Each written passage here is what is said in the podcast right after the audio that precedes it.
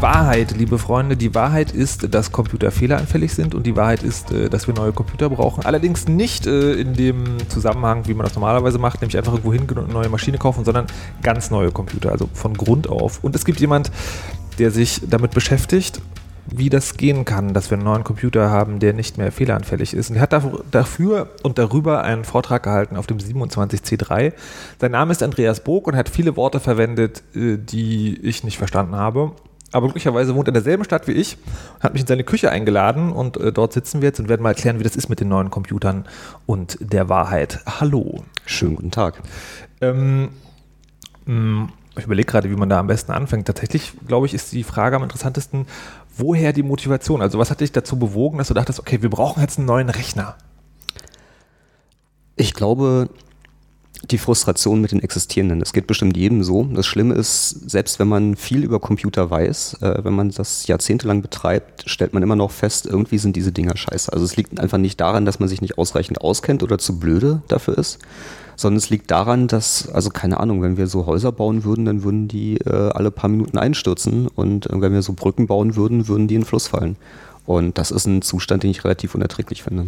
Also das hört sich an wie äh, etwas Grundsätzliches schief. Also es hilft auch nichts, wenn wir jetzt äh, bessere Baumaterialien verwenden, sondern irgendwas an der Basis ist äh, so kaputt, dass es nicht funktioniert. Oder ist der Vergleich da? Äh, na, bessere Baumaterialien trifft es vielleicht schon. Ähm, man könnte auch sagen, äh, wir haben noch nicht gelernt, Fundamente zu bauen. Wir bauen da oben drauf Wolkenkratzer und zwar direkt in den Morast und ab und zu kippen sie halt um oder versinken im Schlamm. Und da muss man ansetzen. Äh, heißt das, äh, wir brauchen neue Hardware oder heißt das, wir brauchen neue Software oder möglicherweise sogar beides? Neue Software ist schon mal ein guter Anfang. Äh, möglicherweise brauchen wir aber auch beides.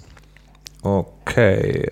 Kannst du, äh, sollen wir jetzt erstmal erläutern, was, die, was das alte Fundament ist, also die Entsprechung sozusagen im jetzigen Computerbereich, oder kannst du uns einfach gleich erzählen, was das Neue ist? Und man braucht das alte eigentlich gar nicht mehr. Ich glaube, wir fangen mal mit einem Ausflug in die Geschichte an. Okay. Es äh, sind die 40er Jahre. Und ähm, es gibt Leute, die sich mit Informatik beschäftigen, die sich mit Berechenbarkeit beschäftigen. Also erstmal vom mathematischen Sinne, weil der Computer wurde ja noch nicht erfunden, sondern es geht äh, erstmal darum, was kann man überhaupt ausrechnen, so auf theoretischer Grundlage. Und da gab es den Herrn Turing, der ähm, die sicherlich vielen Leuten bekannte Turing-Maschine äh, sich ausgedacht hat, erstmal als mathematisches Konstrukt. Das muss man sich so vorstellen, da ist eine Kiste und unter der Kiste ist ein Band und auf dem Band sind Symbole. Das Band ist unendlich lang. Und die Kiste macht folgendes, die hat eine große Tabelle. Da steht drin, wenn auf dem Band folgendes Symbol steht und wenn mein eigener Zustand folgendes Symbol ist, dann fahre einen nach links und der neue Zustand ist x oder fahre einen nach rechts und der neue Zustand ist y. Das heißt, es gibt immer einen Zustand es gibt ein unendlich langes Band mit Symbolen, auf das man auch draufschreiben kann. Und es gibt eine große Tabelle, die sagt, wie man von dem einen Zustand in den nächsten kommt, je nachdem, wo man gerade ist und was gerade auf dem Band draufsteht. Das ist die klassische Turing-Maschine. Der Herr Turing hat eine ganz ähnliche Maschine dann tatsächlich auch gebaut. Also das Charmante an diesem äh, Ansatz der Turing-Maschine ist, dass man sich das relativ gut vorstellen kann als Gerät mit keine Ahnung, mit Relais oder mit Zahnrädern und so weiter und so fort. Also da gibt es ja auch äh, in der Vergangenheit bei Charles Babbage schon Versuche, sowas zu bauen. Also das ließ sich dann hinterher relativ leicht tatsächlich in Hardware bauen. Der Nachteil ist, dass es mathematisch extrem unhandlich ist. Also der Herr Turing hat da einen Beweis für seine ähm, Diplomarbeit geschrieben, der 100 Seiten lang war. Und äh, also ein extrem unhandliches mathematisches Konzept. So ingenieursmäßig toll, mathematisch unhandlich. Und äh, der Beweis für das, was er da beweisen wollte, auch sehr unhandlich. Aber äh, der, da ging es darum zu beweisen, dass die Maschine was machen kann oder dass sie keine Fehler macht?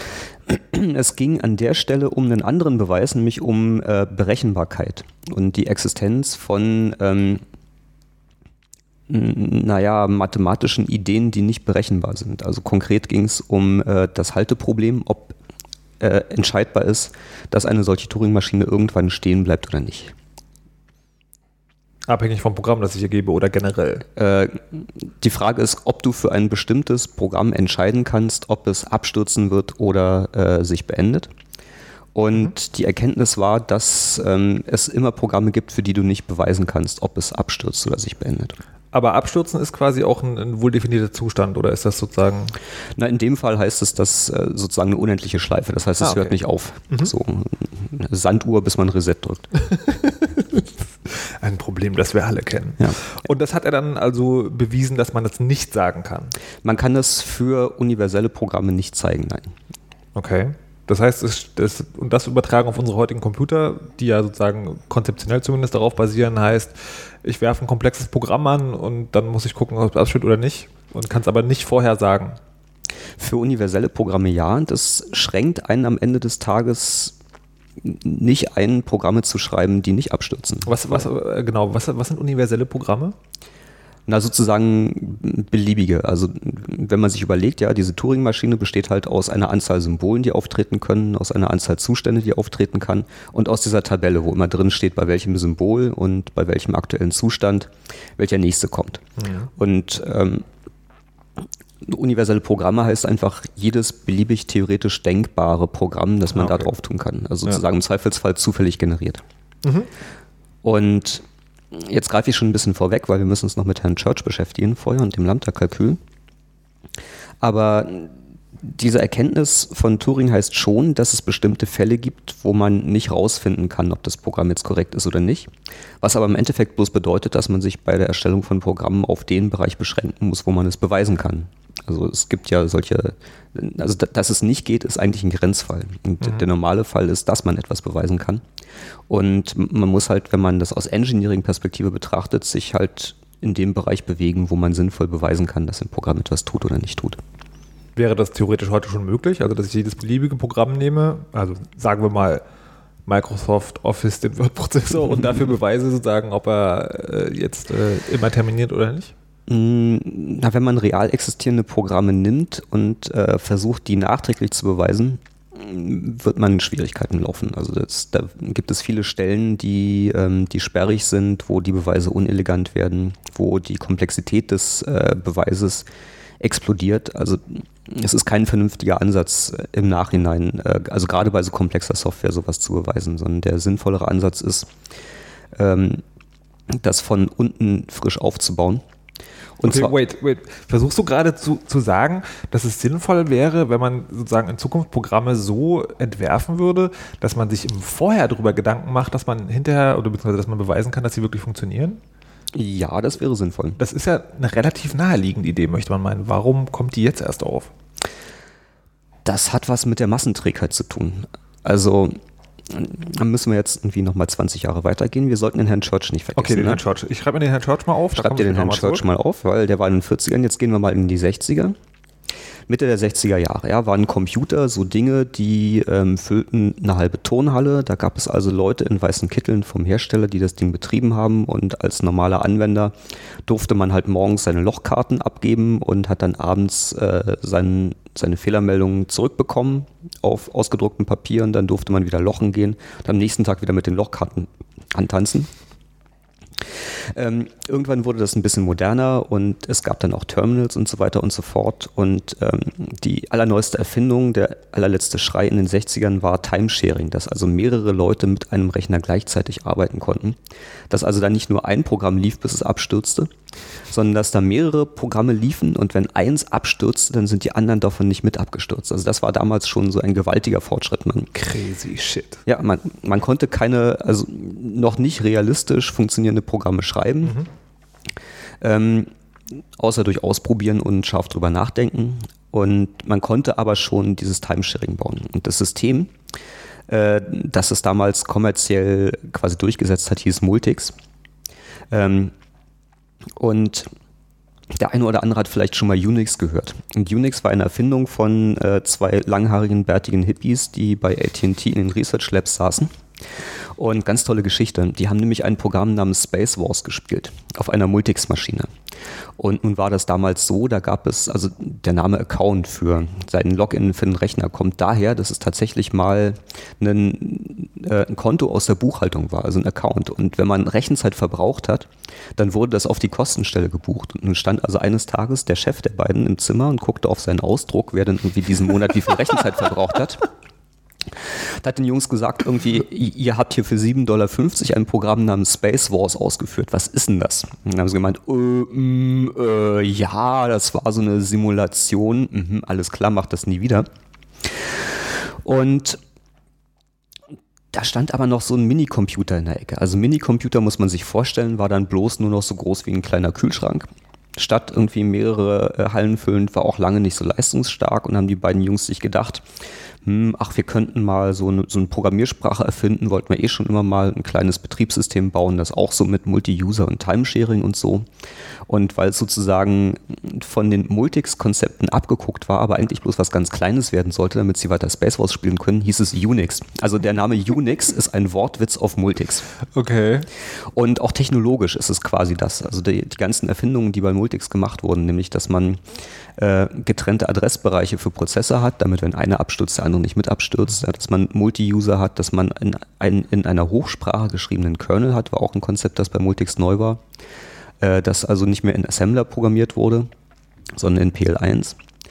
Und das haben die damals übernommen. Und äh, in den 70ern haben die dann angefangen, kannten Leute an Universitäten und die wollten sich auch mal so echte Betriebssysteme angucken. Und an Multics kann man natürlich nicht ran, weil das konnten sich die Unis nicht leisten.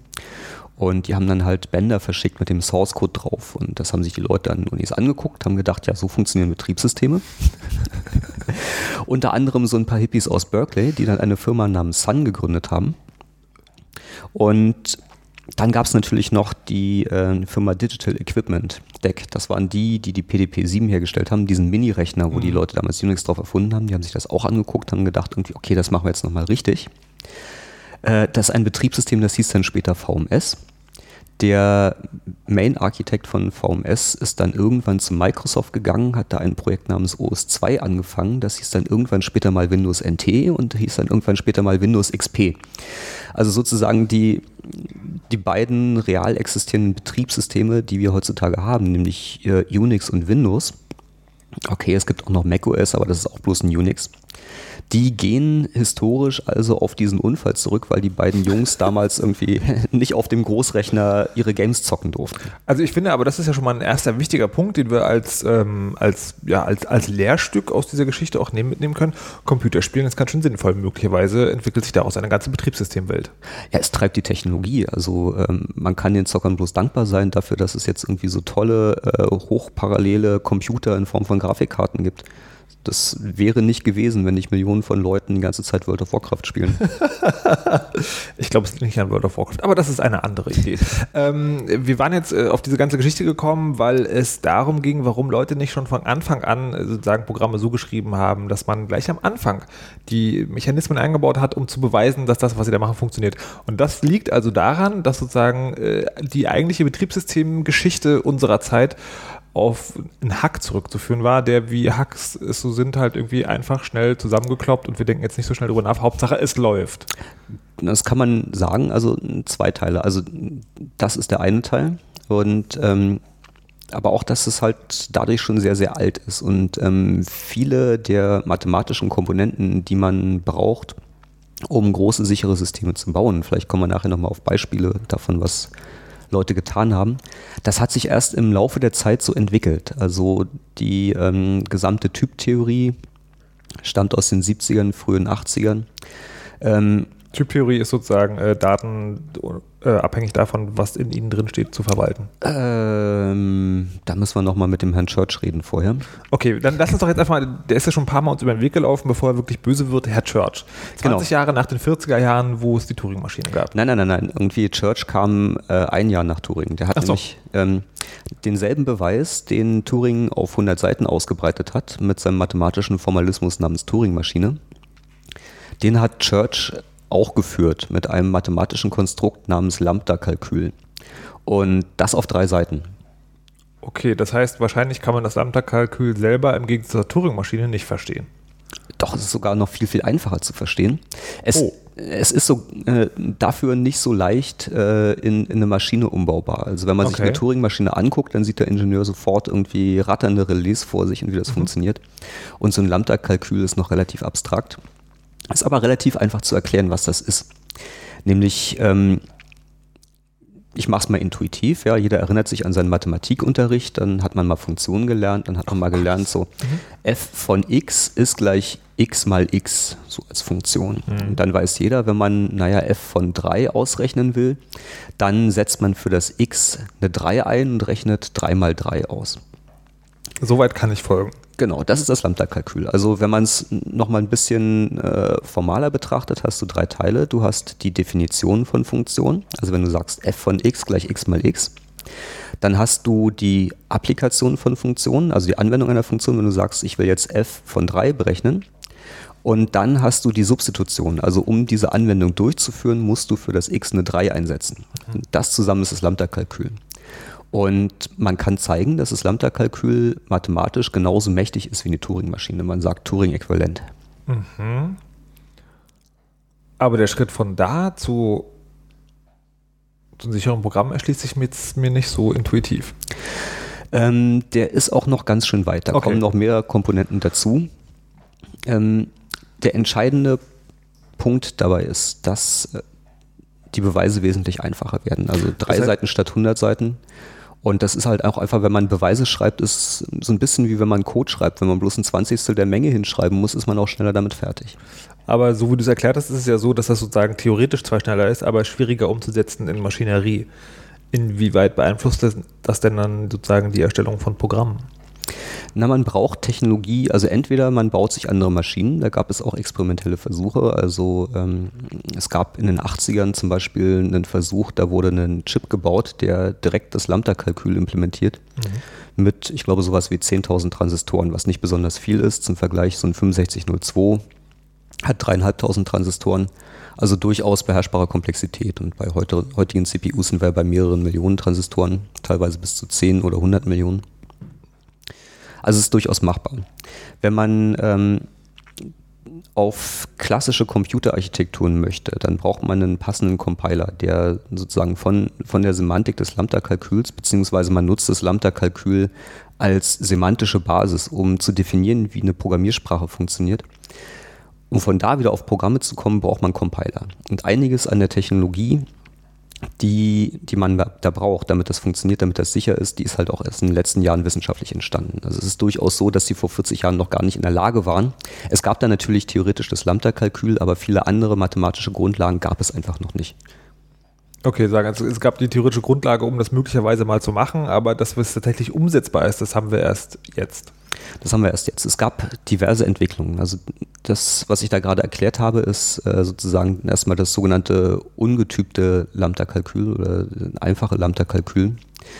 Die nächste Erfindung, die man dazu rechnen muss, äh, sind die ist es äh, der Type-Lambda-Kalkulus, also das getypte Lambda-Kalkül das war oh, in Limmelner in den 70ern und ist im Wesentlichen entstanden als Erweiterung der äh, Lisp-ähnlichen Sprachen, also der Lisp-Sprachenfamilie, weil die haben relativ schnell festgestellt, dass ihre Sprache auf das Lambda-Kalkül zurückzuführen ist. Und irgendjemand hat sich gefragt, na wenn da steht x mal x, dann weiß ich doch eigentlich schon, äh, dass x eine Zahl sein muss und dass auch x mal x eine Zahl ist. Also das, mhm. um mal so ein intuitives Gefühl dafür zu geben, was ein Typ eines Ausdrucks ist. Mhm. Also wenn da x mal x steht, weiß ich als Leser, das ist eine Zahl. Und sowas weiß ein Computer natürlich auch. Und ähm, die Erfindung eines Algorithmuses, der für solche Ausdrücke den Typ bestimmen kann, war im Wesentlichen die Geburtsstunde der sogenannten funktionalen Programmiersprachen wo Haskell und ML die wichtigsten Vertreter sind, was schon mal ein deutlicher Schritt in die richtige Richtung war. Dann haben wir jetzt also sagen, den Dump, den, oh Gott, wir kommen gleich noch zu meinem Lieblingswort, vermute ich mal, irgendwas mit Isomorphismus, was ich finde, was wir in den Raum Aber dazu später. Wir haben jetzt ein was nochmal? Einen typbezogenen Lambda-Kalkül. Ein, ein, äh, ein getyptes Lambda-Kalkül, ja. Ein getyptes Lambda-Kalkül. Ja, ja. Sind aber jetzt erst in den 70ern. Wir sind erst in den 70ern, ja. Und dann geht es wie weiter? Ähm, da kommt eine Parallelentwicklung dazu und das, da kommen wir dann auch gleich zu dem Curry-Howard-Isomorphismus. Da war's. Ja. Äh, und zwar automatische Beweissysteme, automatische Theorem-Prover, die na, vielleicht noch ein bisschen vorher Lisp. Äh, eine der ersten Anwendungen für Lisp war symbolische Mathematik, ein Programm namens Maxima, wo es dann damals darum ging, naja, wenn wir hier irgendwie mit symbolischen Sachen hantieren können, also nicht nur Zahlen, sondern abstrakten mathematischen Dingen, dann könnte man sich ja auch mal eine Software schreiben, die das mit dem Berechnen von Differentialen und Integralen einfacher macht. Weil jeder erinnert sich an seine Schulmathematik. Im Prinzip sind das alles ganz logische Regeln. Und aber es nervt, das jedes Mal von Hand zu machen. Das kann man doch bestimmt automatisieren. Und ähm, aufsetzend darauf fing dann eine Entwicklung an von, man könnte doch auch ganz generell mathematische Beweise automatisieren. Also das Finden von mathematischen Beweisen oder auch das Überprüfen, dass ein gegebener Beweis korrekt ist. Das erste, was es da gab, war äh, eine Software namens ACL2, auch in Lisp geschrieben, University of Texas von den Herren ähm, äh, Breuer und Moore, die auch den gleichnamigen Suchalgorithmus erfunden haben wird im Übrigen äh, weit verbreitet eingesetzt. Also einer der beiden großen äh, CPU-Hersteller verwendet das, um äh, die Korrektheit von CPU-Designs äh, zu überprüfen. Also Korrektheit nicht unbedingt in dem Sinn, dass die fehlerfrei sind, das kriegen wir noch nicht sagen. hin. Aber zumindest äh, korrekt in dem Sinne, dass eine gegebene Maske für den Chip auch die Funktion erfüllt, die man da eigentlich mal reingesteckt hat. Also okay. sozusagen, dass man, also so, so eine Chip-Herstellung ist unsagbar aufwendig und man kann es sich einfach nicht leisten, dass man da 20 Iterationen hat, bis ein funktionierender Chip rauskommt. Hm. Sondern man braucht vorher eigentlich ein Design, wo man weiß, wenn man das jetzt in Hardware gießt, dann funktioniert das auch. Da wird es angewendet. Es gab dann ähm, ein paar andere Tools, die später geschrieben wurden, also nachdem die funktionalen Sprachen kamen und äh, gewisse Sachen schon anders gemacht haben, wurden auch in diesen Tools dann Werkzeuge geschrieben für Beweise. So Isabel Hohl ist das eine Wichtige, ähm, das andere Wichtige ist Coq. Sind dann auch wieder, also es gibt in diesen funktionalen Sprachen äh, zwei sich gegenüberstehende Lager. Das eine sind die Haskell-Leute und das andere sind die ML-Leute, beziehungsweise OCaml. Und die haben natürlich auch jeweils ihre eigenen Tools geschrieben, noch ein halbes Dutzend mehr. Da, da, sind wir dann sozusagen schon in den 80ern bis 90ern, dass äh, diese Werkzeuge aufkommen Jetzt, und äh, Leute äh, anfangen mit diesen Werkzeugen zu arbeiten, um ähm, mathematische Beweise zu machen. Ähm, wenn du das so erzählt hast, das für mich jetzt so an diese die Art und Weise der automatischen Beweisführung wendet man A an ähm, bei Programmen oder Software, wo es sowieso Mathematik geht oder um Symbolbearbeitung sagen im relativ klassischen Sinne oder B äh, in Hardware, wo äh, also wo trotzdem Millionen äh, Transistoren, die drin sind, sagen immer noch eine relativ klare Vorstellung da ist, was die machen sollen. Aber ist sozusagen im Bereich der, ich nenne es jetzt mal Anwendungssoftware, also alles, was mhm. bunt ist und klickt, ist es nicht übernommen worden. Gab es sozusagen eine Schwelle, wo man gesagt hat, okay, das ist jetzt zu komplex, deswegen machen wir das dann nicht? Oder ist es vielmehr so, dass es sozusagen ähm, also beim Chipdesign hast du gerade erklärt, das ist einfach zu, also man kann sich da nicht leisten, 20 Iterationen zu machen. Das heißt, man wirft deshalb vorher genug Geld drauf, dass man diese Beweisbarkeit erhält. Und dass man dann einfach sagt, so, okay, bei der, bei der Software irgendwie, die, die wir da jetzt ausliefern, ist es halt einfach egal, wenn die abkackt. Deswegen beweisen wir die nicht, weil wir es nicht wollen. Mm, ja, wahrscheinlich beides. Also zum einen haben die Leute sich daran gewöhnt, dass Software halt ab und zu mal abstürzt und man halt speichern muss. Äh, zum anderen, also auch bei den CPUs, also jetzt bei den CPUs, die man von der Stange kaufen kann, da ist man ja noch nicht so weit, dass man, äh, dass die bewiesen korrekt funktionieren, sondern da wird bloß bewiesen, dass äh, das Chip-Design der Software entspricht, die mal für diesen Chip geschrieben wurde. Also sozusagen die Funktionsbeschreibung so. des Chips ist Software Mhm. Und dann hat man ein Hardware-Layout und was da bewiesen wird, ist bloß, dass das Hardware-Layout zu der Software passt. Das, heißt, die, die, die, Software des Chips selber kann durchaus noch buggy sein. Also wenn man sich an den okay, FDIF-Bug erinnert von Intel und so weiter und so ja. fort. Okay, das heißt sozusagen, ähm, also die, die, äh, die beweist sozusagen, jetzt mal sozusagen zynisch ausgedrückt, die beweist, dass der Fehler, der in der Software drin war, genauso auch ins Hardware-Design übersetzt wird. Genau, genau, okay. genau. Mhm. So, und ähm, ein großes Problem bei der ganzen Beweiserei ist äh, die, die Komplexität. Also man läuft schnell in Situationen rein, wo äh, die Größe des Beweises exponentiell äh, zur Größe des Problems steigt. Mhm. Und das, äh, das ganze Geheimnis, äh, äh, also das ganze Problem, wenn man irgendwie größere Software beweisen will, ist, wie sorgt man dafür, dass Beweise handhabbar bleiben, dass sie modular bleiben, dass sie also ingenieursmäßig beherrschbar bleiben. Und das ist ein Problem, das halt lange, lange Zeit äh, ungelöst war und wo jetzt die ersten Ansätze äh, in der Praxis auch umgesetzt werden, mit dem Problem umzugehen. Ähm, gutes Beispiel. ähm, ja, na gut, vielleicht äh, der eine oder andere Hörer hat ja vielleicht schon mal C programmiert. Ja? In C hat man das Problem, dass wenn man irgendwo äh, was falsch macht, also sagen wir mal, man rechnet nochmal eins auf einen Pointer drauf und dann zeigt der nicht mehr in den Speicherbereich, der mal vorgesehen war, sondern woanders hin oder man sagt zweimal malloc oder irgendwie sowas oder irgendwie sagt zweimal free oder sagt free und greift dann wieder auf das Objekt zu oder es gibt ja so viele Möglichkeiten, sich in C in den Fuß zu schießen. Mhm. Und eins der Probleme bei C ist, dass äh, die Fehler nicht lokal begrenzt sind. Das heißt, ich kann so einen Bug haben in einer Stelle in der Software und dadurch ändert sich dann die Funktionalität einer komplett anderen Stelle der Software, nur weil halt irgendwie die Speicherbereiche zufällig nebeneinander liegen, ja, von dem einen fröhlich in den anderen Speicherbereich reinläuft. Mhm. Und das heißt, dass man sozusagen erstmal das komplette Programm am Stück betrachten muss und die Interaktion von jeder Zeile mit jeder anderen Zeile, wenn man sich nicht irgendwas ausdenkt. Das ist sozusagen, das, das ist der Punkt, warum äh, Debug-Sessions oft nächtelang sind statt nur eine Stunde. Ja, genau, weil sehr obskure Probleme auftreten. Mhm. Und dann vielleicht auch noch hinterher. Also irgendwas stürzt ab und dann stellt man fest, dass der Fehler eigentlich komplett woanders lag, wenn man sich lange noch damit beschäftigt. Ja.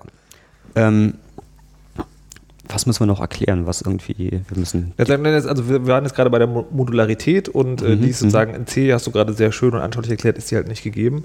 Mhm. Das heißt, äh, um das umzusetzen, bräuchte man also eine, eine Programmiersprache und auch den passenden Compiler dazu, der es uns erlaubt, wirklich modular zu arbeiten. Das heißt also auch, alle Komponenten, die ich als einzelne Komponenten äh, definiere, müssen voneinander abgeschlossen sein. Genau.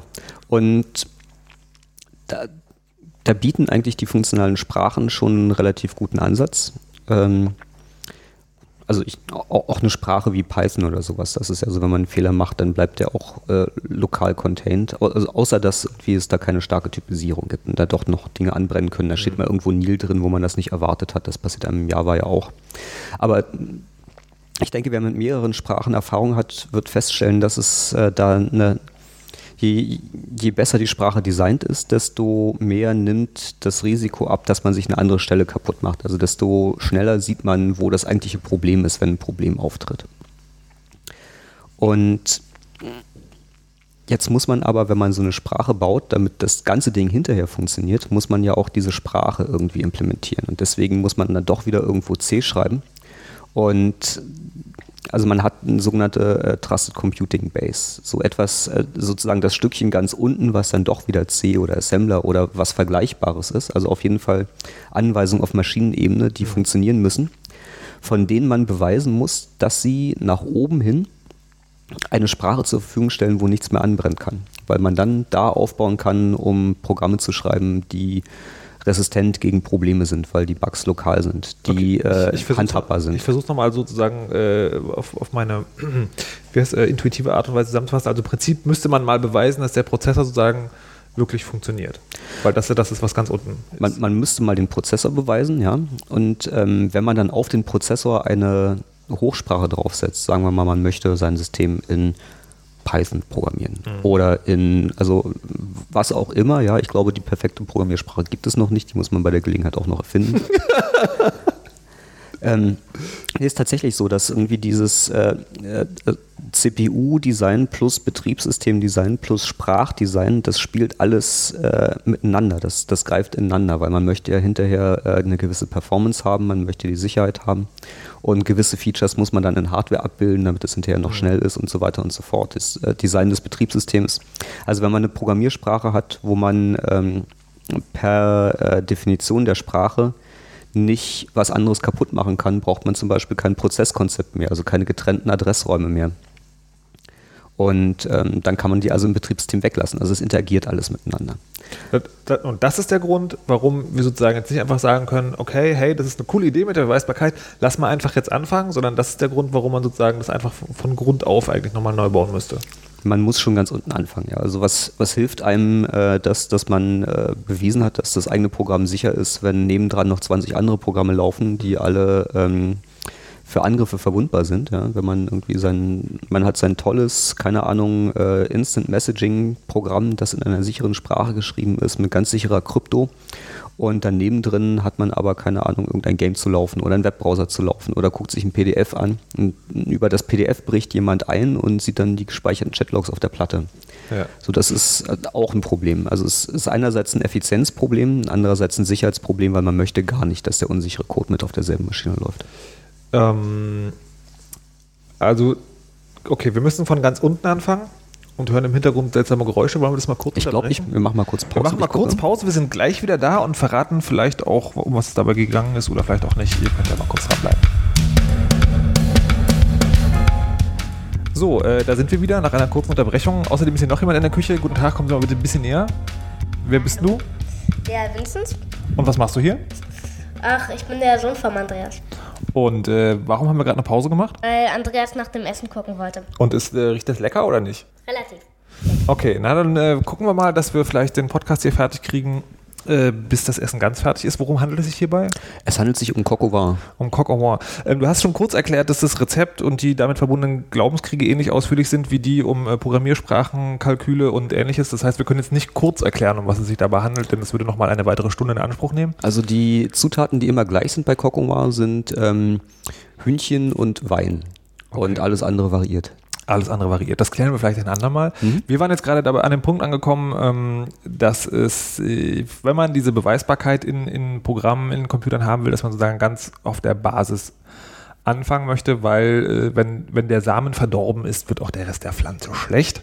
Ähm, die Frage, die ich mir jetzt gerade stelle, ist, äh, das Prozessordesign, was wir gerade haben, mhm. könnte man hingehen und sagen, wir, wir, übernehmen das und gucken einfach nur, dass es beweisbar ist? Oder ist es, müsste man selbst in dem Level anfangen, neue Prozessoren zu bauen oder zu entwerfen?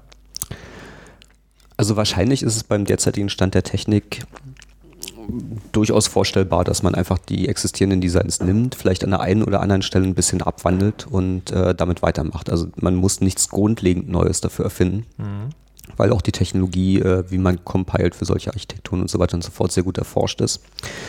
Ähm, aus Performance-Gründen gibt es gewisse Dinge, die äh, Sinn machen würden zu implementieren. Also ein gutes Beispiel sind die Lisp-Machines.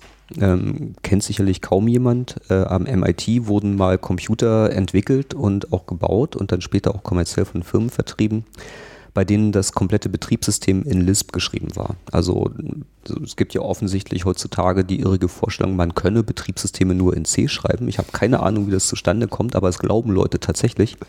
Dem ist natürlich nicht so. Man kann auch in anderen Hochsprachen Betriebssysteme schreiben. Es gab auch Smalltalk-Maschinen äh, Smalltalk von Xerox. Und diese Lisp-Maschinen von MIT, die hatten auch Prozessoren, die zu 90 Prozent so funktionieren wie unsere Prozessoren, die wir heute kennen und so zwei, drei Details hatten, die dann doch anders waren. Und äh, dazu gehört unter anderem eine sogenannte Tagged-Architektur. Also heutzutage bei einem Prozessor, da hat man seine 32-Bit-Words oder 64-Bit-Words und die sind sozusagen, sind alles Daten. Und ob das jetzt ein Integer ist oder ob das ein Character ist oder ob das eine Instruktion ist oder ob das ein Pointer auf ein Objekt vom Typ foo oder ein Pointer auf ein Objekt vom Typ bar ist, das sieht man den Bits nicht an.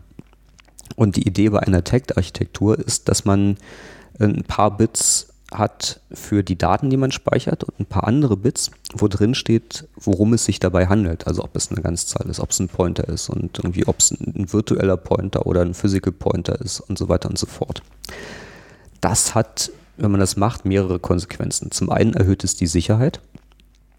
Man führt nicht aus Versehen einen String als Befehl aus, als Instruktion aus, weil man dann einen Type-Error kriegt.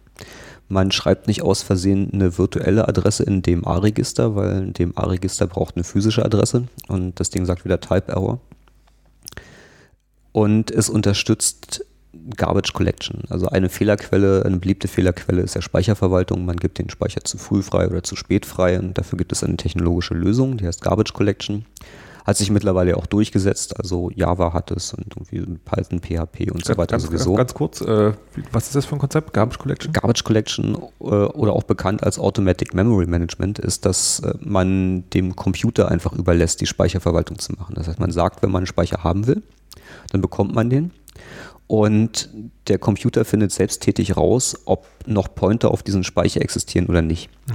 Das heißt, in dem Moment, wo äh, bewiesen ist, dass ich den gar nicht mehr anfassen kann, weil ich keinen Pointer mehr drauf habe, wird das Speicherobjekt weggeworfen.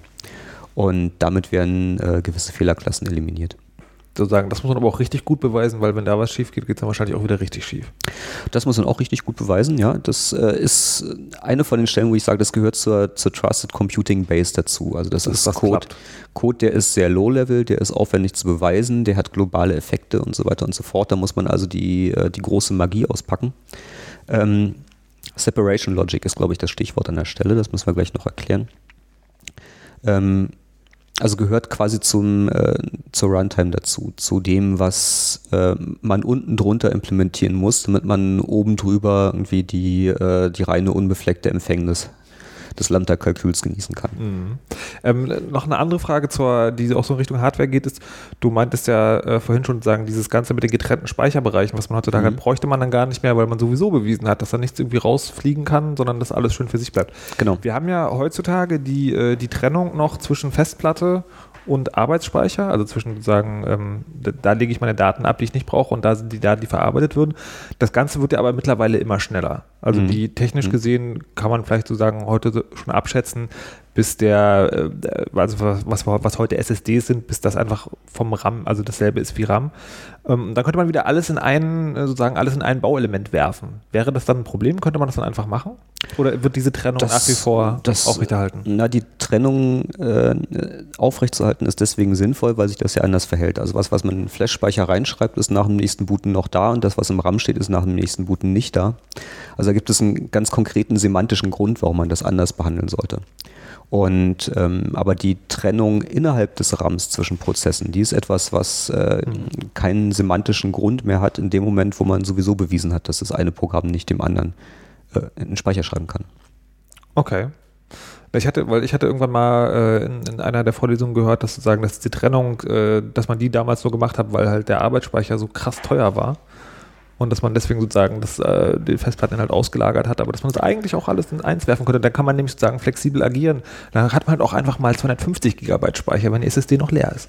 Ja, das, das Konzept ist Paging. Das ist, würde ich unabhängig von der, äh, von der Prozessgrenzentrennung äh, behandeln. Das ist sozusagen, dass äh, es so aussieht, als hätte man mehr RAM, als man eigentlich hat und dann ist da Festplattenspeicher dahinter. Das ist ein Konzept, das man durchaus weiterverwenden kann. Also das okay, aber sozusagen, aber die, die Art und Weise, wie Computer aufgebaut werden, werden, bleibt gleich. Das heißt, alle Zocker können sich nach wie vor die goldenen Corsair Diamant besetzten superkühl Dinge in den Rechner stecken, die dann aber äh, bewiesenen Code ausführen. So, das heißt, ähm, im Prinzip äh, sind wir dann soweit, oder? Also wir haben klar gemacht, mhm. die, die einzelnen Komponenten eines Programms müssen bewiesen sein. Damit das klappt, müssen wir im System bis ganz, ganz, ganz nach unten geben, nämlich bis zum Prozessor-Layout und die Funktionalitäten, mhm. die dadurch realisiert werden, die müssen auch bewiesen sein. Und dann kann man anfangen, ein sicheres System zu bauen und das klang schon durch. Ich sagte jetzt schon mal, das hast du in deinem Vortrag auch äh, öfter mal gesagt, weil es als Frage immer wieder kommt, wenn man so eine Maschine baut, dann läuft auf dieser Maschine genau nur dieser Code und keine alten Sachen. Dafür muss man dann sozusagen den zweiten Rechner haben. Genau, es wird, es wird genau. keine, keinerlei Abwärtskompatibilität geben. Nee. Dann, damit das alles sicher bleibt. Ähm, äh, okay, du hast dir Gedanken drüber gemacht, auch andere Leute haben sich Gedanken drüber mhm. gemacht, du arbeitest bei so einem Projekt äh, mit oder hast du damit Kontakt, da würde ich gleich nochmal ähm, fragen, weil ich das an, an und für sich, also die Art und Weise, wie da Kontakte zustande kommen, sehr spannend finde. Ähm, wie, okay, nee, anders, du hast auch schon erzählt, es gibt es schon in bestimmten Anwendungsgebieten, mhm. also vor allem, wenn es sozusagen um Theorie geht und Mathe. Wie weit wird das denn verfolgt, dass es tatsächlich zu einer praktischen Anwendung kommt? Wo sind wir da gerade? Da sind wir mittlerweile schon ein bisschen weiter gekommen als noch zu den Zeiten, als ich an der Uni war. Also damals war es so, ähm, da hat man dann mal in seinem Studium so 20, 30 Zeilen Code von Hand bewiesen. Mittlerweile ist es soweit, dass äh, tatsächlich auch größere Codestücke bewiesen werden, ähm, die ein Beispiel, ähm, die sind jetzt Open Source gegangen, das kann man sich jetzt runterladen, ist das Verified L4 Projekt.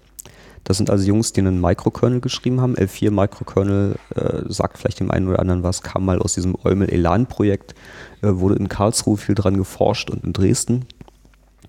Und ähm, die, das Verified L4 ist also eine Implementierung dieses L4-Kernels, die in, ähm, zum größten Teil in Australien äh, stattgefunden hat. Äh, der L4 Microkernel, der macht halt genau das, was ich eigentlich denke, dass man in zukünftigen Systemen nicht mehr braucht, nämlich die Trennung der Speicherbereiche für verschiedene Prozesse. Und zwar genau das. Also es ist sozusagen von der Funktionalität her minimalisiert, dass man genau Speicherverwaltung und Taskumschaltung hat. Der Kernel selbst hat 8000 Zeilen C-Code.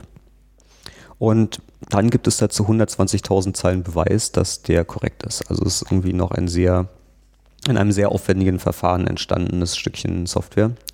Aber immerhin ein, ein Real-World-Beispiel dafür, mhm. dass es sowas gibt. Es gibt äh, in, in der Avionik und in militärischen Anwendungen teilweise ähm, bewiesene Projekte, über die leider nicht viel rauszubekommen ist. Also da kann man nicht sagen, was da gerade State of the Art ist. Ähm, das Projekt, das ich derzeit am spannendsten finde, weil es am weitesten geht, ist äh, ein französisches äh, an der INRIA entstanden. Das ist CompZert. Das ist ein verifizierter C-Compiler, ein verifizierter optimierender C-Compiler, der erste seiner Art. Bedeutet, man kann vorne ein C-Programm reinstecken und hat einen Korrektheitsbeweis, dass das Assembler-Programm, was hinten rauskommt, genau diesem C-Programm entspricht. Und das ist also zumindest das mir bekannte komplexeste Projekt seiner Art derzeit. Und ein C-Compiler ist schon relativ komplex, also ist keine triviale Anwendung. Hm. Und äh, aber wird das sozusagen bei diesen Fachbereichen bleiben oder äh, oder nee, anders. Ähm, es wurde ja gerade schon gesagt, also es kann sagen keine Abwärtskompatibilität geben. Das heißt auch, es kann keinen fließenden Übergang geben, sondern man müsste einfach irgendwann mal einen Schnitt machen und sagen, so jetzt ist es soweit. Hältst du das für wahrscheinlich, dass es irgendwann im Consumer-Bereich auch ankommt? Wahrscheinlich nicht so schnell. Also ähm, Microsoft hat ja mit Vista die Erfahrung gemacht, dass die Leute es gar nicht so sicher wollen. Also dass äh, die von der Sicherheit eher genervt sind und äh, lieber in Kauf nehmen, dass ihnen ihr Rechner von Trojanern infiziert wird, als dass sie mal ein Pop-up-Fenster wegklicken müssen. Bis das im Konsumerbereich wirklich ankommt, komplett, wird sicherlich noch eine Weile vergehen. Ähm, also ich würde nicht denken, dass es unter zehn Jahren äh, zu haben ist, bis sozusagen sicherere Computer äh, in, in jedermanns Hand sind. Ja. Sondern wir werden uns noch im Konsumerbereich relativ lange mit dem alten Scheiß rumschlagen müssen. Damn. Ähm, bevor wir jetzt äh, zu den ganzen Metasachen kommen, noch eine Frage zur Hardware. Ähm, es ging jetzt die ganze Zeit immer um Beweisbarkeit. Mhm. Nun, nun, hat ja Hardware, Hardware den, äh, den, unbestreitbaren Nachteil, dass es äh, physikalische Komponenten sind. Das heißt, da kann mal irgendwie eine Leiterbahn abbrechen, eine Lötstelle kalt werden, ein Bit umkippen, weil jemand seine Starkstrommagneten mhm. daran vorbeigetragen hat. Ähm, ist die Beweisführung jetzt so sicher, dass das da ausgeschlossen werden kann, dass ein simpler Hardware-Defekt das ganze System zerschießt? Äh, natürlich nicht. Also man kann immer einen Hardware-Defekt haben, so äh, Hardware geht kaputt. Ja, aber also, okay, also, um es genau zu formulieren, ähm, es wäre ja zu sagen, also eine, was ich von einem Programm akzeptieren würde, ist ja, äh, die Hardware ist defekt. Ich kann nicht mehr. Mhm. Ist es sozusagen sicherzustellen, dass diese Meldung kommt oder ist es tatsächlich möglich, dass trotz Beweisbarkeit ein Fehler dann auftritt, ein nicht vorhergesehener Fehler. Ja, im Zweifelsfall ist es die berühmte kosmische Strahlung, von der Bits umkippen. ja. ähm, man kann natürlich, wenn man wirklich paranoid ist, äh, anfangen, äh, doppelte und dreifache Checks einzubauen. Das heißt, dass man nicht nur beweist, dass das Programm korrekt ist, sondern in das Programm dann auch noch Software-Checks einbaut, die überprüfen, dass da nichts Falsches angekommen ist. Und dann zusätzlich auf Hardware-Ebene nochmal überprüft, dass auch alles in Ordnung ist. Also, dass irgendwie die, diese Tag-Bits stimmen, weil theoretisch kann ja nichts passieren, aber man guckt trotzdem nochmal auf die Bits, ob das jetzt der richtige Typ ist. Und also theoretisch kann es nicht in den anderen Speicher schreiben, aber man implementiert trotzdem Speicherschutz und so weiter und so fort. Und wenn man da den entsprechenden Support dafür hat, auch beliebig granular. Also man könnte, das, dieses Projekt hat es schon angesprochen, ist äh, ein amerikanisches äh, Hochschulprojekt, öffentlich gefördert.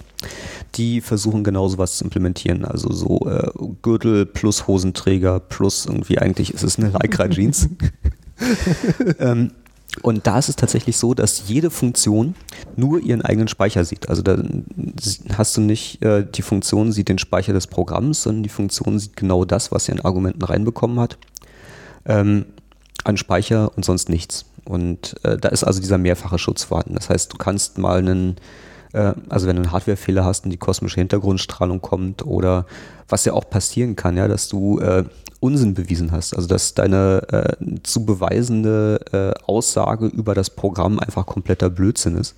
Mhm. Und du Blödsinn beweist und wenn du Blödsinn beweist, dann kommt natürlich auch unten Blödsinn raus. Was kann ja passieren, dass man vielleicht bei der Spezifikation, wie die CPU sich zu verhalten hat, einen Fall übersieht, den man nicht hingeschrieben hat und ähm, dass sich daraus irgendwelche Implikationen ergeben. Und da ja, da gibt es dann halt den, den, den mehrfachen Ansatz. Also jeder, äh, es geht im, im, ersten Schritt darum, äh, so viele Fehler wie möglich wegzubekommen. Ja. Und mhm. der, der erste Schritt ist halt, dass man seine Programmkorrektheit beweist, selbst wenn das System, auf dem es läuft, noch nicht bewiesen sicher ist. Das heißt irgendwie, dass man seine Runtime nicht bewiesen hat, dass man ein CPU von der Stange nimmt. Im nächsten Schritt, der nächste Schritt wäre, dass man das dann auch noch beweist, also dass auch diese Komponenten in Ordnung sind. Und ähm, dann kann man nochmal einen draufsetzen und redundante Checks einbauen, dass man sagen kann, also ich habe hier drei voneinander unabhängige Sicherheitssysteme und wenn zwei davon ausfallen, bin ich im Gesamtsystem immer noch sicher. Mhm. Ähm, also auf jeden Fall harter Tobak, stelle ich gerade fest. Die, äh, was du jetzt gerade erzählt hast, ist ja, ähm, also Consumer-Bereich müssen wir eine ganze Weile warten, weil die Leute wollen gar nicht und überhaupt sehr komplex das Ganze. Ähm, Avionik und Militär kommt man nicht so richtig gut ran oder will man vielleicht auch nicht richtig gut rankommen. Ähm, du arbeitest jetzt an einem Projekt mit, das in Amerika stattfindet. Was genau ist das? Was wird da gemacht und äh, wie bist du da rangekommen?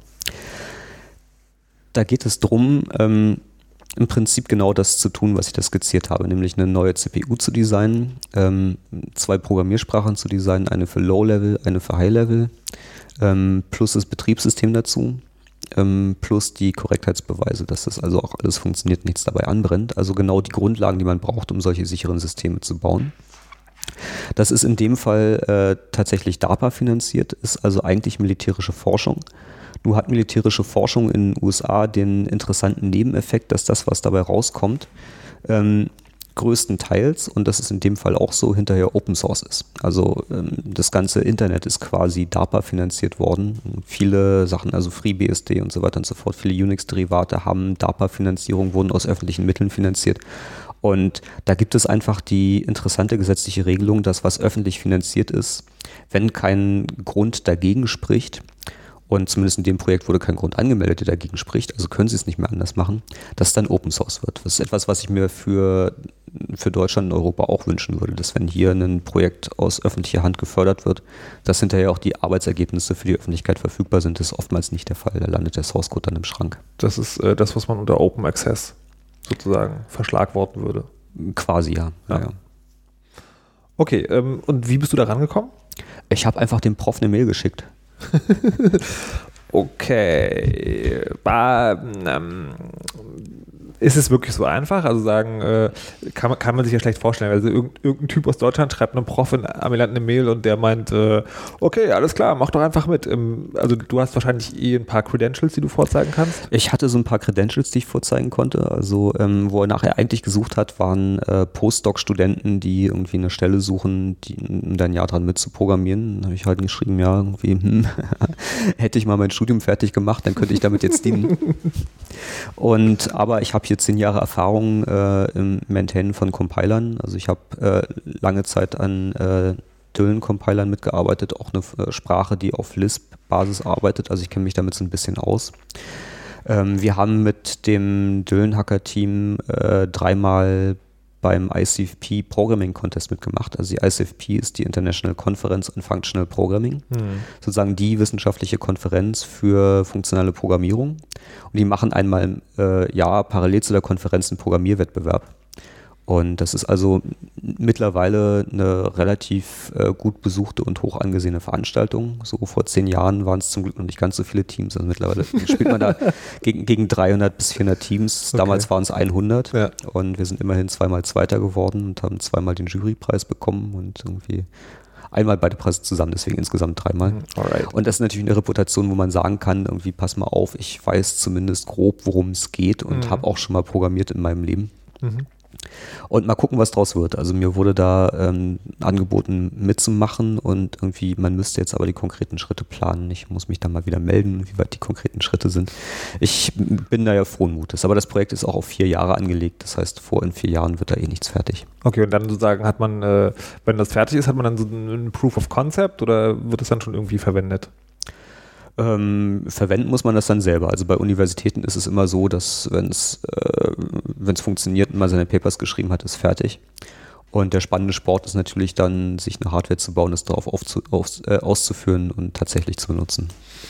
Dann äh, letzte Frage ist immer die Frage, äh, haben wir jetzt noch irgendwas vergessen? Also irgendwas, was dir gefehlt hat? Müssen wir noch irgendwas dringend an den Mann bringen? Die Dependent Types, den Curry-Howard-Isomorphismus und die Separation Logic. Stimmt, der Curry-Howard-Isomorphismus. Ja, so, das erkläre ich am besten, äh, in welcher Reihenfolge erkläre ich das? Warte mal, wir hatten jetzt Separation Logic, habe ich, Corey Howard, Isomorphismus und was war noch? Dependent Types. Ach, Dependent Types, stimmt. Ja. Mann, ey, die, ich dachte, wir sind fertig, aber die Hälfte vergessen. Ja. Tja. Na, dann mal los. Weil das sind ganz wichtige Sachen für die, äh, die Konstruktion des Gesamtsystems. Ich fange mal mit dem Curry-Howard-Isomorphismus an, weil das ähm, von den drei äh, Dingen auch, äh, ich glaube, die älteste äh, Entdeckung ist. Und zwar hatten wir vorhin das mit, den, äh, mit dem Lambda-Kalkül, den mhm. Ausdruck im Lambda-Kalkül. Und wir hatten das mit den Typen, also dass ein Ausdruck im Lambda-Kalkül einen Typ hat. Jetzt kann ich äh, eine Software schreiben, die also guckt, ob ein gewisser Ausdruck im Lambda-Kalkül einen gewissen Typ hat oder nicht. Das heißt, ich kann sagen, irgendwie ist x mal x etwas, was den Typ Zahl hat. Ich sagen kann ja, weil irgendwie offensichtlich ist äh, mal etwas, was man nur auf Zahlen verwenden kann, was wieder eine Zahl ausgibt. Und dass x eine Zahl ist, kann ich an der Stelle auch sehen. Ich kann sehen, dass der Gesamtausdruck halt Zahl ist. Jetzt begibt es sich, dass wenn man die allgemeine Theorie von mathematischen Beweisen anguckt. Ähm, ein mathematischer Beweis und die Aussage, die er beweist, sich verhalten wie ein Ausdruck im Lambda-Kalkül und der Typ des Ausdrucks im Lambda-Kalkül. Das heißt, ich kann ähm, einen Beweis führen, indem ich das, was ich beweisen will, als Typ eines Lambda-Kalkül-Ausdrucks hinschreibe und den Beweis dadurch führen, dass ich einen Ausdruck im Lambda-Kalkül konstruiere, der diesen Typ hat. Wow. Ja. Jetzt, jetzt raucht mein Kopf. Jetzt raucht dein Kopf. Ja. Ja. Also sozusagen äh, ein Programm im Lambda-Kalkül hinzuschreiben, ist äquivalent dazu, einen Beweis zu führen. Und das, was man beweist, ist der Typ des Ausdrucks im Lambda-Kalkül. Das mhm. ist der Curry-Howard-Isomorphismus. Also die, diese Tatsache, die du gerade erklärt hast, nennt sich Curry-Howard-Isomorphismus. Curry-Howard-Isomorphismus. Also Isomorphismus heißt immer, zwei mathematische Konstrukte entsprechen einander. Und mhm. das, was hier äh, einander entspricht, sind also mathematische Beweise, ganz allgemein, und äh, Ausdrücke im getypten Lambda-Kalkül. Und das hat sehr interessante Implikationen, weil man anfangen kann, ähm, sich ein System zu bauen, in dem äh, sozusagen der Code, den man schreibt und die Beweise über den Code im selben Universum leben. Das heißt, man kann dann auch so Sachen machen wie äh, durch Code äh, Beweise erzeugen oder äh, in Beweisen wieder auf Code zurückgreifen. Also es ähm, wird alles äh, so das, das, große Eins im Universum. Ja? Und ähm, das erhöht die, die Mächtigkeit äh, ungemein. Also äh, dieses Beispiel, was ich da hatte mit dem Verified L4-Kernel, die haben halt anders gearbeitet. Die haben äh, ihren Code sozusagen klassisch hingeschrieben und dann haben sie auf der anderen Seite versucht, in einem anderen Universum den Beweis dazu zu führen. Und dieses Hin und Her zwischen den Universen hat halt dazu geführt, dass es sehr aufwendig ist und der Beweis sehr lang geworden ist. Und wenn man ähm, das im selben Universum hat, dann wird es erheblich viel einfacher, mit, mit dem Kram umzugehen. Ja, wann dann machen wir mal mit den Dependent Types weiter. Ähm, also sagen, die, die Begriffe, die du jetzt erklärst, sind, äh, legen noch Grundlagen für das Ding, haben aber jetzt miteinander direkt erstmal nichts zu tun. Mm, die, so direkt, nicht so mitteldirekt. Also Okay. das, was, das, was man haben will, ist schon etwas, was hinterher von all diesen Sachen Gebrauch macht, weil man sich erst damit ein ausreichend großes Haus bauen kann, dass man auch irgendwie sich einen Wolkenkratzer bauen kann und nicht an der Komplexität stirbt. Also das sind Sachen, mit denen man in der Lage ist, die Komplexität zu beherrschen, die dabei auftritt, wenn man Und große... die, äh, im Gegensatz zu den Zutaten eines Cockowin sind die auch nicht strittig.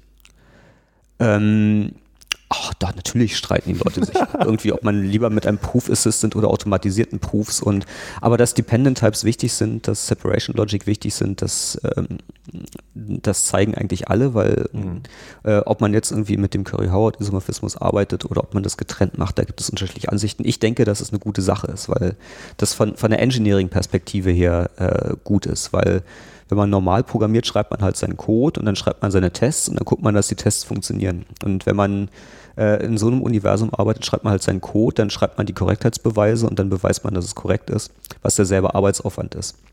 Und ähm, manchmal findet man Strukturen, wo immer wieder dasselbe auftritt, wo man immer wieder dieselbe Struktur in den Beweisen drin hat. Dann kann man einfach Code draus machen, der diese Beweise generiert für bestimmte Fälle. Und ähm, ich glaube, dass nur dadurch möglich wird, das äh, wirklich zu beherrschen in, in komplexeren Situationen. Aber setzt, setzt das dann nicht eigentlich voraus, dass ähm, also Programmierer äh, mehr noch als jetzt schon Mathematiker sein müssen? Also ich, ich kenne ja tatsächlich sozusagen Programmierer, die sagen, oh Gott, Mathe, ich hasse es ja. Ja, ich, ähm, also ich fürchte, man braucht dafür eine spezielle Sorte Programmierer. Die gute Nachricht ist, man braucht äh, den, den wirklich doll Hardcore-Shit, den braucht man auch nur ganz unten. Wenn man also dabei Ja. ist, seine CPU zu beweisen, seinen Garbage Collector zu beweisen, dieses ganze Runtime-Zeugs, sich eine Semantik für eine Programmiersprache auszudenken.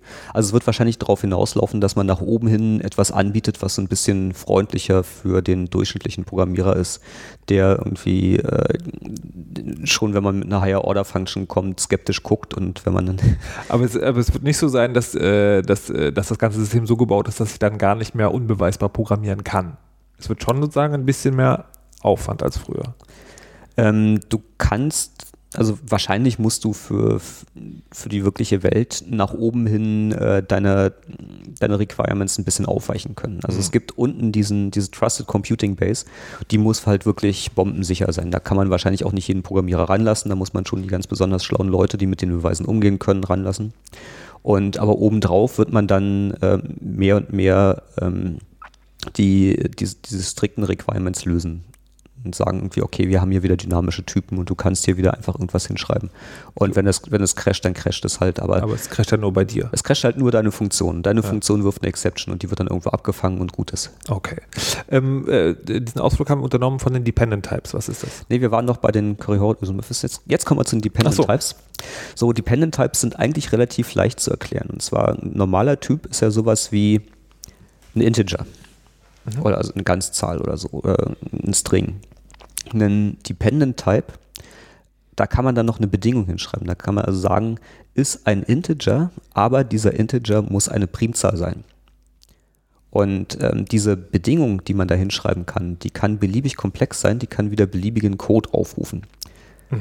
Und ähm, das führt zu einer Situation, wo man ähm, die, wo man Funktionstypen deutlich besser spezifizieren kann als vorher. Also man sagt nicht, ähm, kann eine Sortierfunktion, ja, hat äh, klassischerweise äh, eine, eine Funktionssignatur, wo man sagt, na, man gibt da eine Liste rein, dann gibt man eine Funktion rein, mit der man es vergleicht und dann kommt eine Liste hinten raus. Mit Dependent Types kann man jetzt sagen, man gibt eine Liste rein und eine Vergleichsfunktion und man bekommt hinten eine Liste raus, wo gilt, dass für jedes Element der Liste ähm, alle die, die davor liegen, kleiner sind anhand der Sortierfunktion, alle die, die danach liegen, größer sind.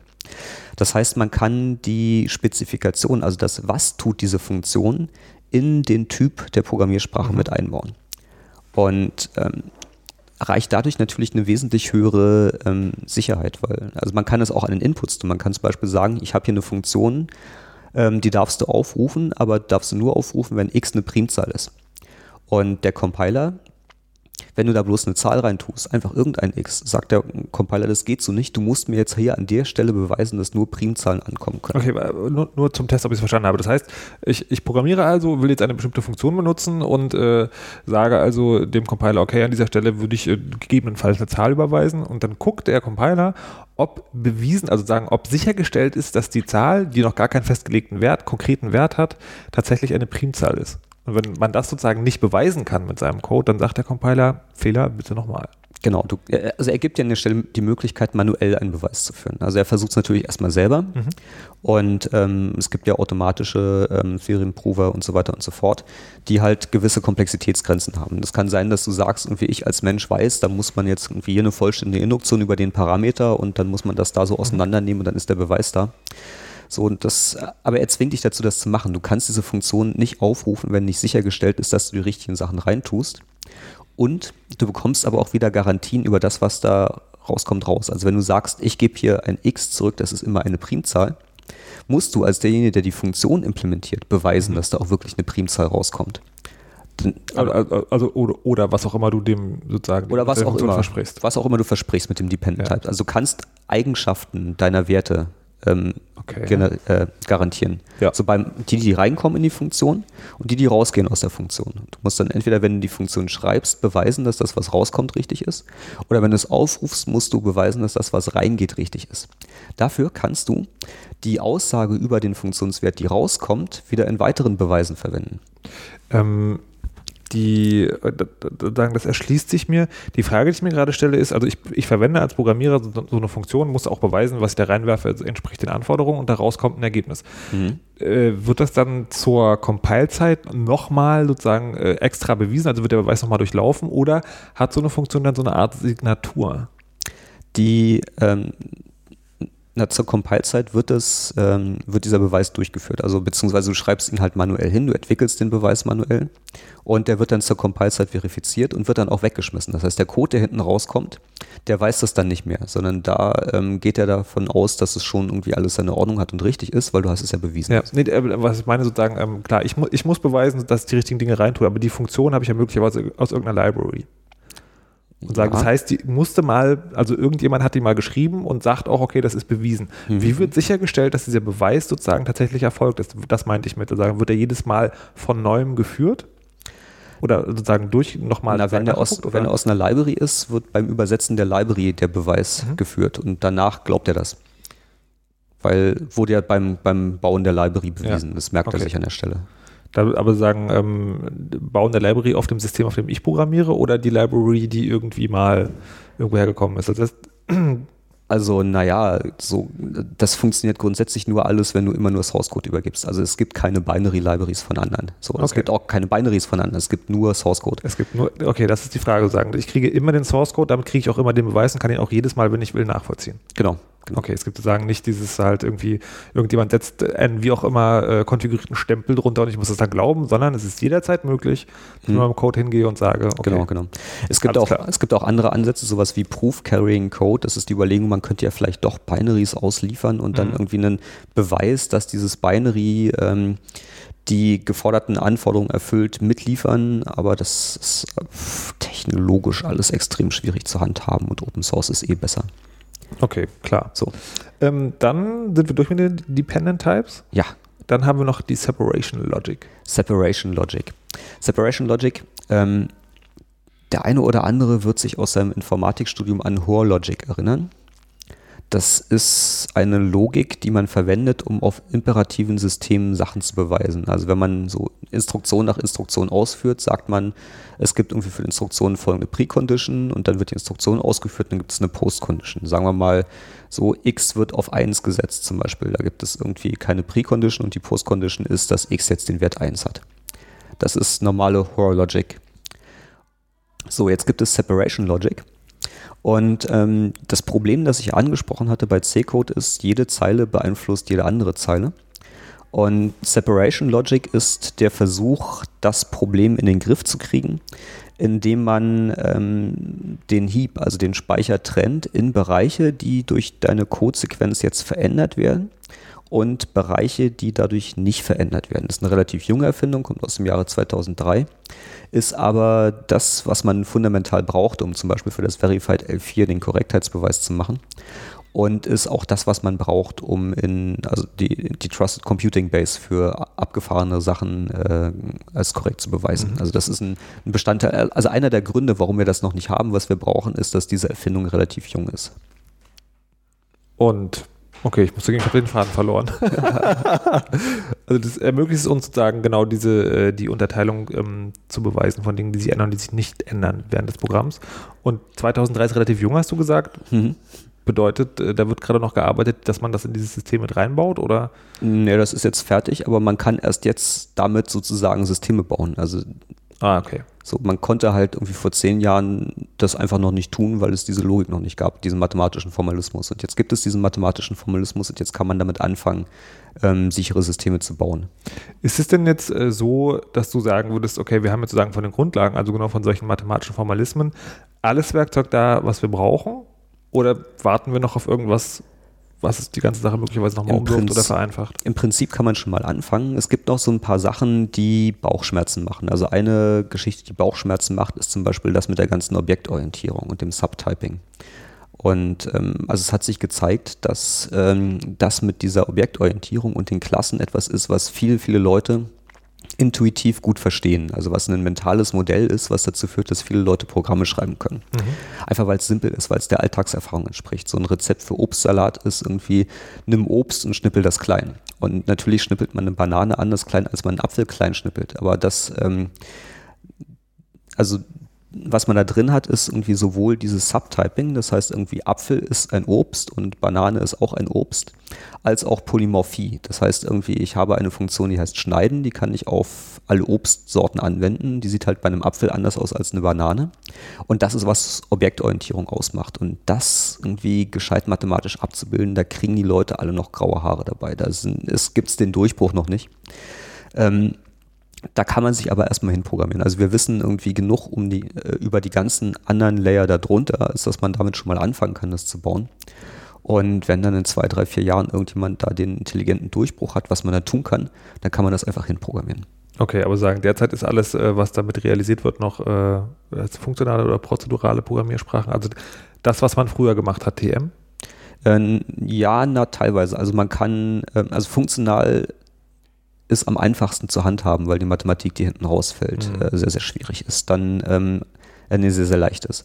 Alles, was imperativ ist, also klassisches tu das, tu das, tu das, tu das, ähm, erfordert halt, dass man so Sachen wie Separation Logic anwendet, um ähm, mit der State-Explosion klarzukommen. Und ähm, die Objektorientierung muss man halt heutzutage noch so ein bisschen ad hoc machen. Das heißt, da verlässt es dann ein. So, dann kann man irgendwie noch Sachen hinschreiben, aber äh, ist dann nicht mehr in der Lage, wirklich schön formal zum Beispiel die Eigenschaften seiner API auszudrücken. So, das, das, das ist noch Forschungsgebiet. Es gibt also einiges zu tun. Ja. Ähm, äh, wenn jetzt jemand diesen Podcast gehört hat und äh, nicht wie ich jetzt das Ding nochmal hören muss, um sozusagen wirklich alles genau auf die Reihe zu kriegen, kann man da mitmachen? Wenn ja, wie und wo? Ähm, mitmachen ist momentan ein bisschen schwierig. Was man tun kann, ist, äh, sich mal mit den Grundlagen zu beschäftigen. Da gibt es ein Buch, das heißt Software Foundations mhm. von Benjamin Pierce. Das gibt es online, also das muss man sich nicht kaufen. Und das führt anhand des äh, Theorem Provers COC, COQ geschrieben, so wie unser COC war, ähm, in, die, in diese gesamte Gedankenwelt ein. Also es zeigt ein bisschen, wie man ähm, quasi von einer Abstraktion, die nur wenig komplex ist, also das Lambda-Kalkül. Es gibt dann noch den Calculus of Inductive Constructions, den erklären wir jetzt nicht mehr. Aber ähm, der, der, auch relativ primitiv ist, ähm, wie man sich quasi aus diesen wirklich wenig äh, an den Haaren aus der Urse bezieht und sich erstmal Booleans und Integer definiert und äh, Bäume und so weiter und so fort. Wie man sich dann damit Compiler baut, wie man die Korrektheit von solchen Compilern beweist. Also das gibt einem so ein bisschen dieses Handwerkszeug. Software Foundations heißt das Buch. Benjamin Pierce ist der Autor. Und ähm, das ist das Werk, was ich derzeit empfehlen würde, um sich mit der Materie zu beschäftigen. Okay, das heißt, sagen, wenn man da durchgestiegen ist, darf man wirklich anfangen. Ja. Alles klar. Ähm, ähm, vielen Dank auf jeden Fall. Haben wir jetzt alles? Oder sagen, folgt jetzt die nächste halbe Stunde, weil ich schon wieder irgendwie die Hälfte vergessen habe? Nee, ich glaube, jetzt haben wir wirklich alles. Also Okay. Zumindest für den ersten Überblick. Der erste deutschsprachige Podcast zum Thema. Ähm, ich hab, ich fange ja den Podcast immer an mit Die Wahrheit ist und ich würde dich jetzt einfach bitten, ihn genauso zu beenden. Die Wahrheit ist, Computer sind scheiße und wir haben viel zu tun.